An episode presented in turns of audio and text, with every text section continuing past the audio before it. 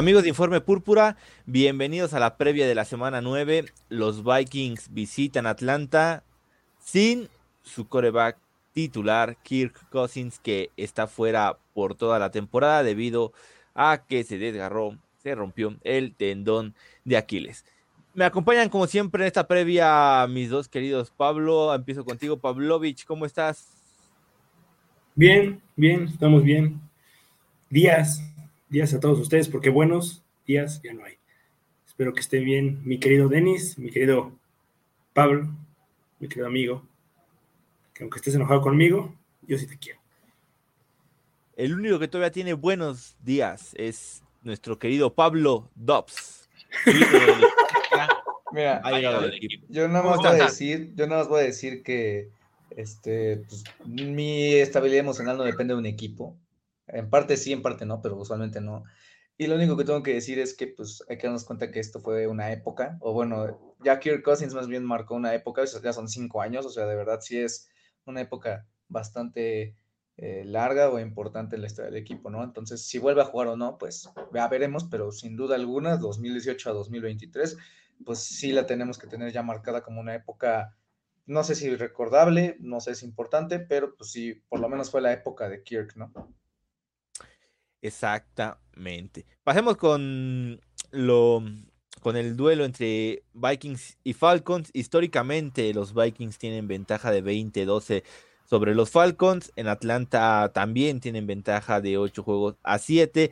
El enfrentamiento más histórico de este par de equipos podría ser el juego de campeonato de la NFC del 1998 que los Vikings pierden en tiempo extra 30-27. Los últimos tres partidos son dos victorias para los Vikings, una para los Falcons. Y bueno, los Falcons, un equipo que ofensivamente están ahí coqueteando con el promedio, por debajo del promedio.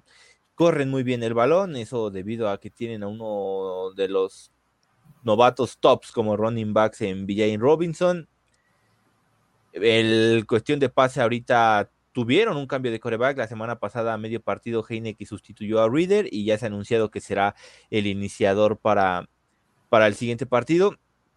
Entonces ahí también tienen, tienen sus problemitas. Por el lado defensivo, son una defensiva más sólida. Ha sido un equipo que en sus partidos no hacen muchos puntos, pero tampoco reciben puntos. Así que es probable que no veamos muchas anotaciones eh, en este juego los Vikings están acostumbrados ya un poco a jugar con defensivas de este tamaño, pero tenían a Kirk Cousins. Ahora sin Kirk Cousins veremos cómo le plantan cara a estas defensivas que están, que están teniendo una buena temporada, sobre todo contra el juego aéreo, ¿no? Que ya lo veíamos con, con San Francisco, lo vimos con Green Bay, los Vikings la, lograron romper esos perímetros, pero ahora sin Kirk Cousins veremos cómo, cómo lo hacen contra Atlanta. Pavlovich, ¿qué pensamientos tienes acerca de los Falcons? Pues mira, los Falcons ahorita justo cambiaron de coreback. Este, ahorita hablaremos un poco de su ofensiva, pero es un equipo que tiene una defensa eh, sólida. No se vio mucho contra Will Davis la semana pasada, pero pues, o sea, de las cuatro victorias, varias han sido gracias a la defensa. Y un ataque que si tuvieran un coreback bueno, o sea, ni siquiera bueno, tipo, ¿qué te gusta? Un...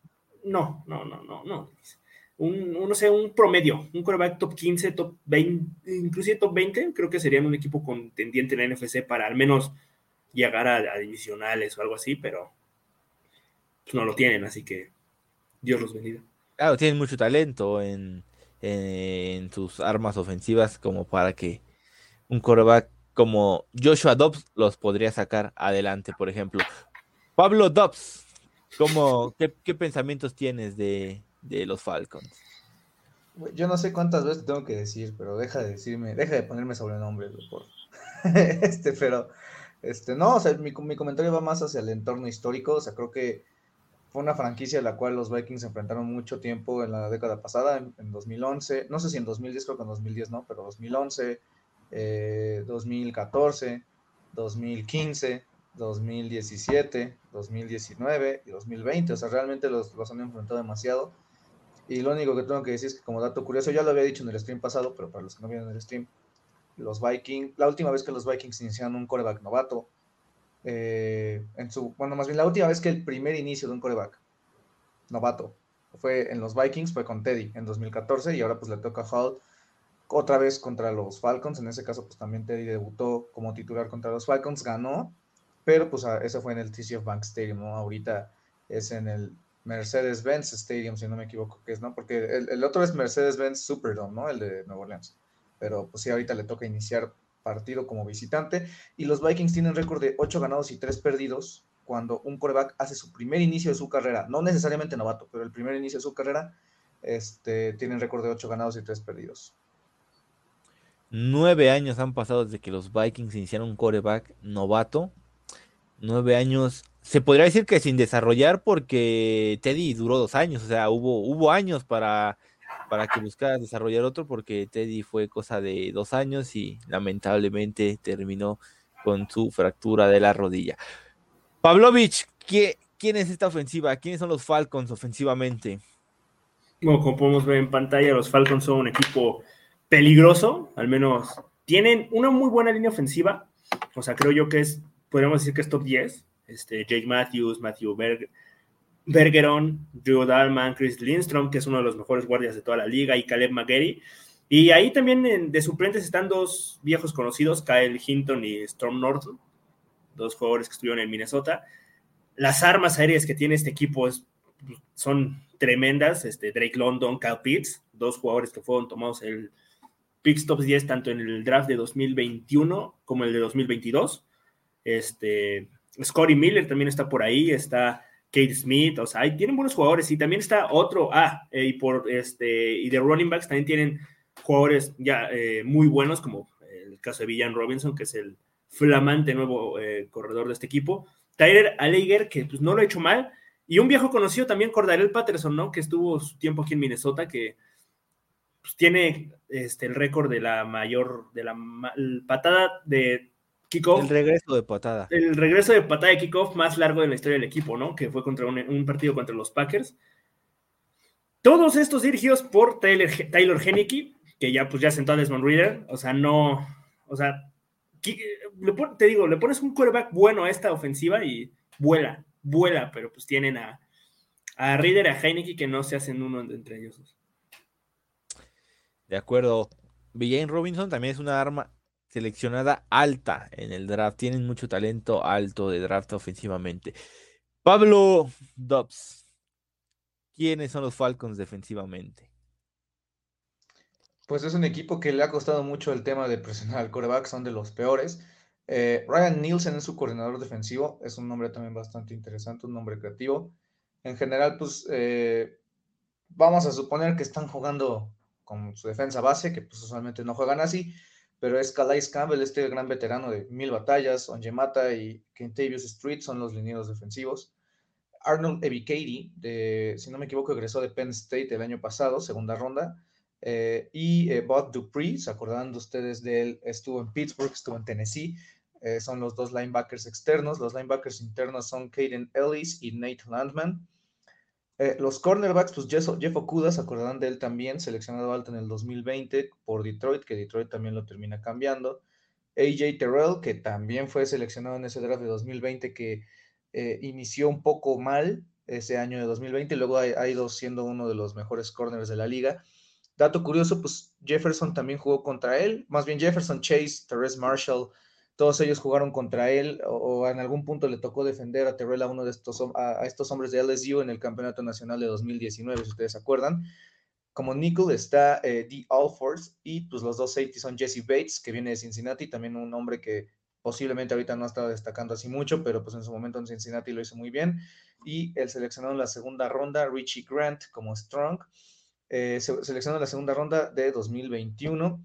También ahí tienen a otro nombre conocido, Mike Hughes anda ahí jugando, es este sustituto. Eh, otros nombres a ver porque pueden tener este cierto punto de impacto. Zach Harrison, el novato de tercera ronda, es a la defensiva. A mí me intrigaba mucho para los Vikings, es de Ohio State. Eh, la verdad me, intrigaba bastante. Y eh, también el novato Clark Phillips, el tercero, que egresó de Utah este año, cuarta ronda. Yo pensé que los Vikings lo iban a seleccionar en lugar de Mekai Blackmon, pero pues también se cayó por temas de eh, tamaño, porque no es muy grande, ¿no? Pero sí, pues esta es la defensa, es una defensa, pues, más o menos. Yo la verdad no, no, no, no me preocupo tanto por ellos, sinceramente. De acuerdo. Pavlovich, a ti, ¿Qué te llama la atención para, para este partido? ¿Cuál es tu punto de interés? Estás muteado. Una disculpa, una disculpa, una disculpa, una disculpa. Es que, ya ven, mi punto de interés es el primer juego sin Kirko y sin Jetas. Este, vamos a ver de qué está hecho O'Connell, que muchos lo ponen en Twitter, lo ponen en qué puede hacer O'Connell sin sus dos principales armas a la ofensiva, ¿no? O sea, el mejor wide receiver de la liga y eh, un, bueno, uno de los mejores de la liga. Top 5. Quarterback top 5, mi querido Kirko. Y pues sin ninguno de los dos, vamos a ver cómo le va a O'Connell. Digo, sigue teniendo armas interesantes como los Horadison, Hawkinson, Osborne, que pues ahorita está en el reporte de lesionados, chance y si llega a jugar, está con su lesión en el pecho. Tiene a Mattison, que man, eh, Akers, que bueno, también, y una línea ofensiva ya por fin top 10, así que vamos a ver cómo se comporta esta ofensiva sin sus dos principales armas. De acuerdo. Pablo. Pues yo en general, a mí lo que me interesa mucho este partido eh, de los Vikings, pues no mucho porque realmente pues es un equipo que ya conocemos. Eh, y la neta no me gustaría como irme como el Jalen Hall, ¿sabes? creo que eso es algo que muchas personas en general creo que tienen que ponen más bien sus ojos ahí. A mí lo que me interesa mucho es el tema de Grady Jarrett. Se lesionó, se rompió el, ligamento cruzado. No sé de cuál rodilla, pero pues, evidentemente va a estar fuera toda la temporada. Si de por sí es una de las defensas que más trabajo les cuesta llegar al coreback, sin JD, sin JD pues va a estar medio, Grady, perdón, menso, este, sin Grady Jarrett va a estar medio complicado. Entonces, creo que por ahí puede ser. Esto también tiene que ver un poquito con el tema de, pues, correr un poco la bola. O sea, creo que necesitas ahorita quitarle la presión, la mayor cantidad de presión posible a Jalen Hall. Entonces, creo que por ahí va la, cosa, ¿no? El, hecho de, tener un liniero defensivo menos, un liniero importante, que sí, bueno, tal vez tiene ya 30 años, que ya pues, tiene sus, años ahí, pero eso no quita que sea un hombre importante. Entonces, creo que pues, por ahí también puede ser el hecho de correr un poquito más la bola con Mattison, eh, darle algunos snaps también a Akers, incluso también utilizar a Chandler como lo utilizaron en San Francisco, ¿no? Entonces, eh, sí, creo que a mí me interesa mucho ver cómo se comporta esta defensiva, que te digo, pues a mí la verdad no, me hace, no, no, no se me hace la gran cosa eh, sin uno de sus piezas clave. De acuerdo. Yo sí me quedo con el que es el primer inicio de Jaren Hall. El equipo lo seleccionó en la cuarta, quinta ronda de este draft y, veremos para qué está listo, ¿no? Ya, ya tiene 25 años, eh, es verdad que es un jugador de desarrollo, el equipo lo quería llevar lentamente, lamentablemente han tenido que acelerar todo el proceso para por la lesión de Kirk Cousins y veremos si está listo ya para, para jugar en NFL o si la próxima semana terminaremos viendo a Nick Mullens o a Joshua Dobbs. Mm, a ver cómo, cómo se ve en su primer inicio Jaren Hall. Le tengo mucha fe y, ojalá le vaya bien, ¿no? Por el bien del equipo. Pavlovich, ¿qué tienen que hacer los Vikings para, para ganar este partido? Yo, ay, güey. Me voy a ir con la presión a presionar a Taylor Henneke. Creo que parezco disco rayado porque cada eh, previa digo lo mismo, pero la presión a Taylor, o sea, contra Brock Purdy funcionó porque es un coreback que al fin y al cabo nunca había sentido una presión este, de poder, de, ¿cómo, cómo decirlo? eh, una presión de estar abajo en el marcador, funcionó. Contra Jordan Love, obviamente funcionó porque es un quarterback novato, podemos decir, eh, refiriéndonos a que pues, es su primer, sus, primeros inicios en la NFL. Y pues Taylor Hennick, pues al final, aunque ya tenga este, varios inicios en la, en la temporada con Washington en su momento, y que ya haya jugado también incluso juegos de pretemporada como con los Vikings, este, presionar, eh, presionarlo creo que es una va a ser muy importante. Y aparte porque juegas contra eh, una línea ofensiva muy top, ¿no? O sea, a ver cómo también funciona eso, ¿no? De acuerdo, y Heineke casi, casi le saca el partido el año pasado a los Vikings en aquel duelo Commanders Vikings. Pablo, ¿qué tienen que hacer los Vikings para ganar? Pues mira, ofensivamente estoy muy escéptico porque realmente eh, yo no me voy a dejar llevar por lo que vimos de Hall en pretemporada. O sea, más bien, eso es más como para que veamos un poquito sus mecánicas, su juego de pies, eh, todo eso, ¿no? O sea, yo creo que la, o sea, en pretemporada, los dos años con O'Connell hemos visto muy poco, ofensivamente hablando. Entonces, a mí, ofensivamente, pues necesito ver para empezar un poquito a analizar, ¿no? No sé qué es lo que vaya a suceder. No sé si tengan planeado jugadas para Hall, seguramente sí. Entonces, ofensivamente, yo creo que muchos piensan, ¿no? De que no, pues es que, ¿cómo le haces para sustituir a Cousins? Esa no es la opción. Entonces, aquí lo que tienes que hacer es adaptar a los chavos, tanto a Dobbs como a Hall, a lo que tú tienes y, ayudarlos. No, nada, o sea, nadie va a poder cargar con, los, con el peso de Kirk. Por lo, que se le estaba exigiendo era mucho. Entonces yo me voy a fijar un poquito en la defensa. No me preocupa mi Heineke. Yo creo que incluso vamos a ver un poquito de lo que vimos con Jordan Love, que con Jordan Love ni siquiera mandó presión Brian Flores. Fueron muy pocas ocasiones en las que mandó presión. En porcentaje, ¿no? Yo creo que aquí tampoco es que vayan, o sea, les vaya a asustar Heineke eh, yo me voy más con el tema de la línea defensiva y por qué digo esto, porque pues Villan Robinson y Tyler Algier son dos buenos corredores. Dato curioso, Algier fue corredor de eh, Jaren Hall en BYU. Pero eh, a mí lo que me preocupa un poquito son ellos dos. O sea, Villan en verdad es un gran corredor. A mí me entusiasma mucho su futuro. Y Aljair es un muy buen complemento. Lo que yo he podido ver es que ellos corren muy bien la bola por fuera de los tackles. Eh, son un equipo muy disciplinado, la línea, la línea ofensiva es muy buena, es muy atlética. Lindstrom es, el, es el, literalmente el significado de un guardia contemporáneo de hoy en día, ¿no?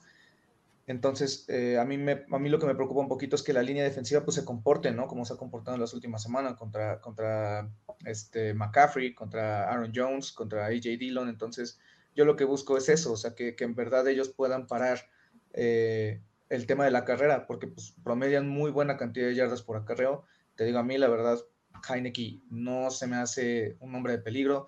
Sus receptores y sus armas realmente me dejan mucho que desear. Eh, Pitts no consigue separación.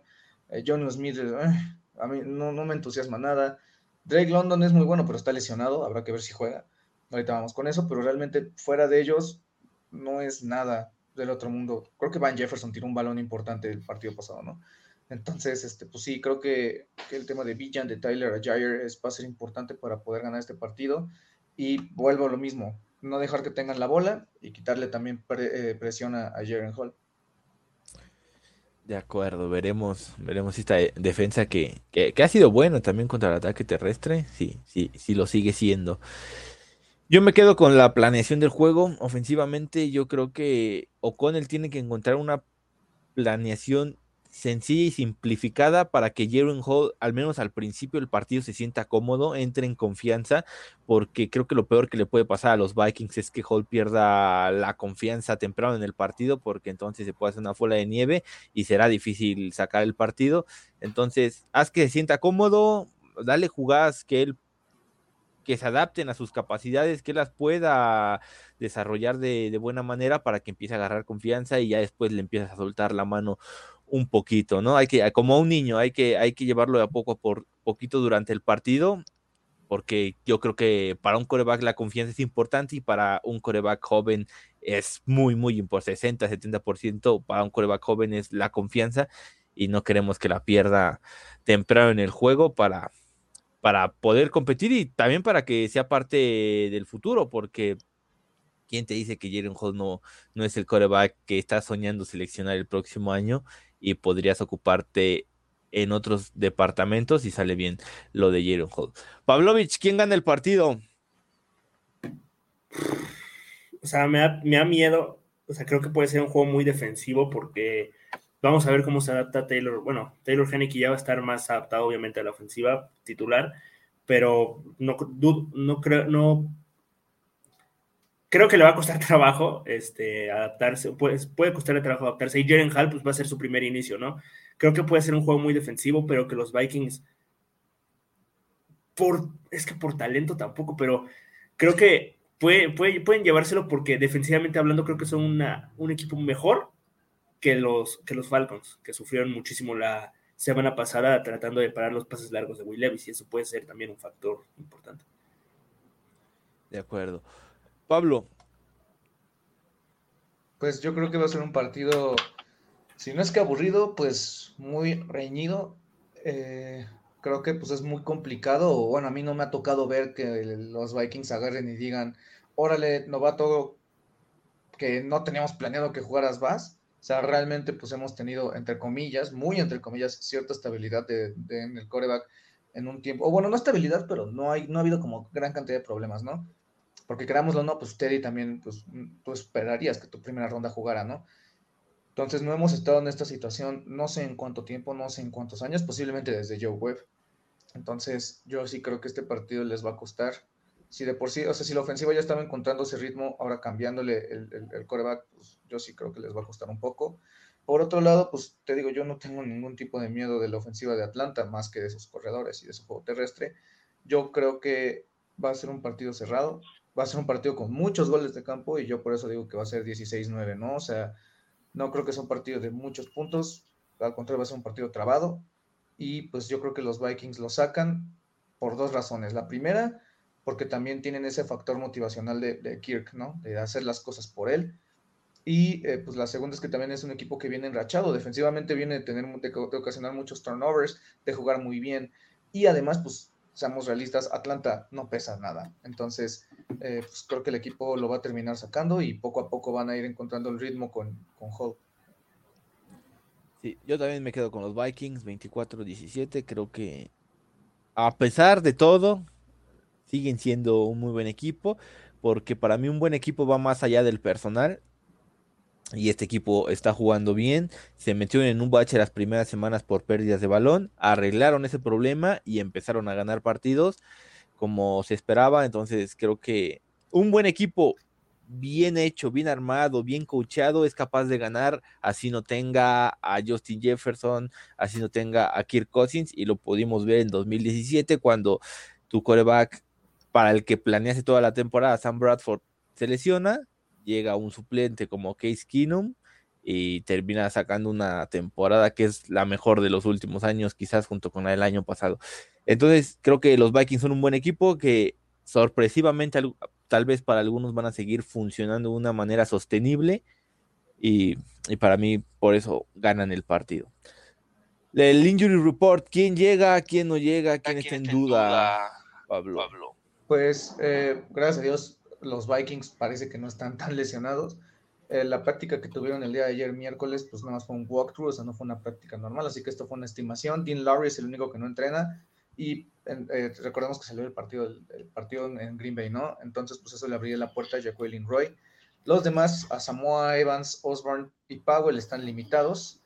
Y Naylor y Reese, que son los que entrenaron eh, completo, pues recordemos que ellos eh, vienen regresando de, pues en este caso, Naylor de eh, reserva lesionados y Reese de la lista NFI. Entonces, pues ellos tienen su ventana de 21 días abierta. Del lado de Atlanta, pues realmente los únicos dos que no entrenan son Hellams, de Marco Hellams, el safety, y Drake London. Eso también es importante porque pues Onyemata y Campbell pues tuvieron descanso de, pues, de veteranos, ¿no?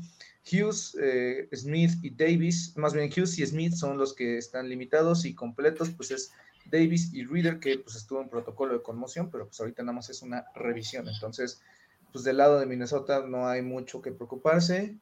Eh, y del lado de Atlanta, pues es London, que si no, que si no llega, no, si no llegas a jugar es, es complicado.